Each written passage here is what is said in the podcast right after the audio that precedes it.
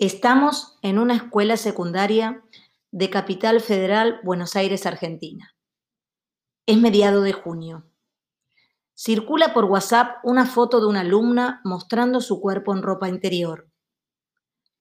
No se le veía la cabeza y no se sabía quién era. Esto provocó diferentes reacciones y la circulación de estas imágenes privadas entre los adolescentes de segundo hasta quinto año fue exponencial.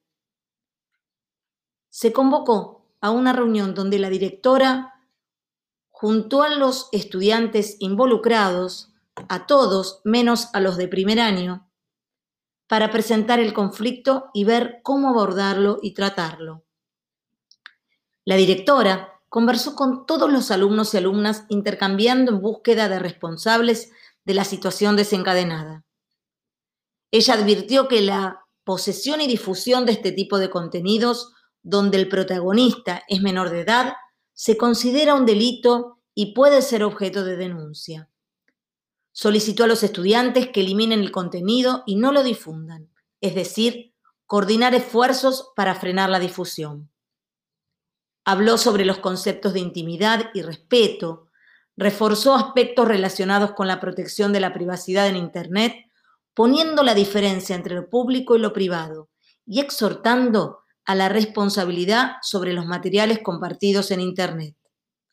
Observamos a los estudiantes construyendo un lazo colectivo, ya que manifestaron que podían ser todas o ninguna la de las fotos, donde ese cuerpo que circuló era la de todas y era la de ninguna, donde ese cuerpo viralizado, cuestionado y juzgado podría ser el de cualquiera de las mujeres que caminaban por los pasillos de la escuela.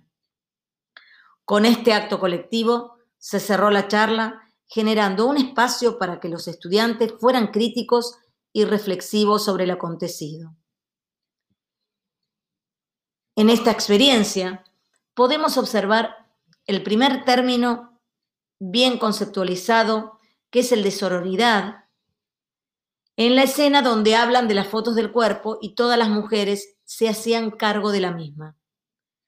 La sororidad nace como una hermandad femenina, como una unión que tenemos que va más allá de la amistad o siquiera conocimiento de la otra.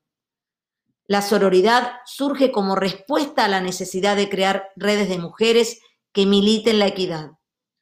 La sororidad nos viene a hablar de crear pactos de coyuntura, en los que podamos encontrarnos cada vez más mujeres, de generar nuevos vínculos entre nosotras y en relación también con otros grupos y otras luchas, de incluir nuevas subjetividades también. El segundo término que se puede observar es el de cuerpo.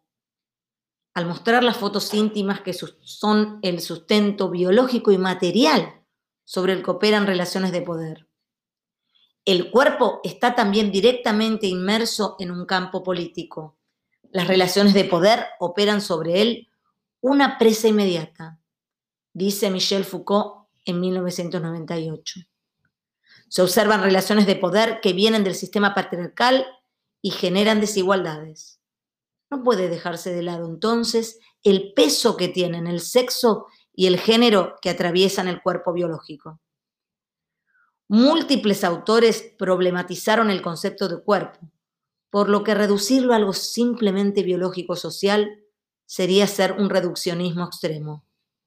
Ambas cosas se conjugan para conformar a los sujetos con sus subjetividades, sus marcas, violencias, capacidad de acción y diversas aristas. En tercer lugar, está el concepto de práctica escolar como aquella actividad del docente cuya función pedagógica implica una actividad y constante formación y capacitación que permita formar ciudadanos críticos y reflexivos, enmarcados en un contexto histórico y social. Debemos entender la práctica escolar como una tarea colectiva, ya que atraviesa todos los espacios y comunidades educativas que repercuten finalmente en la sociedad.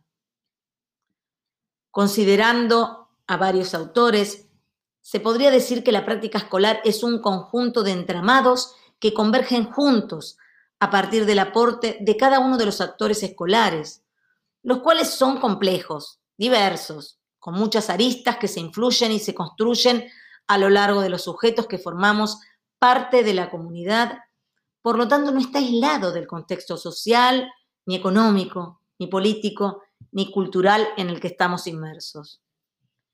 Finalmente, la puerta de entrada de la ESI que podríamos abrir es la segunda, la de enseñanza de la ESI desde los episodios que irrumpen en la vida escolar, aunque también se pueden y debe trabajar con el desarrollo curricular, en especial teniendo en cuenta el avance de las nuevas tecnologías hoy en día.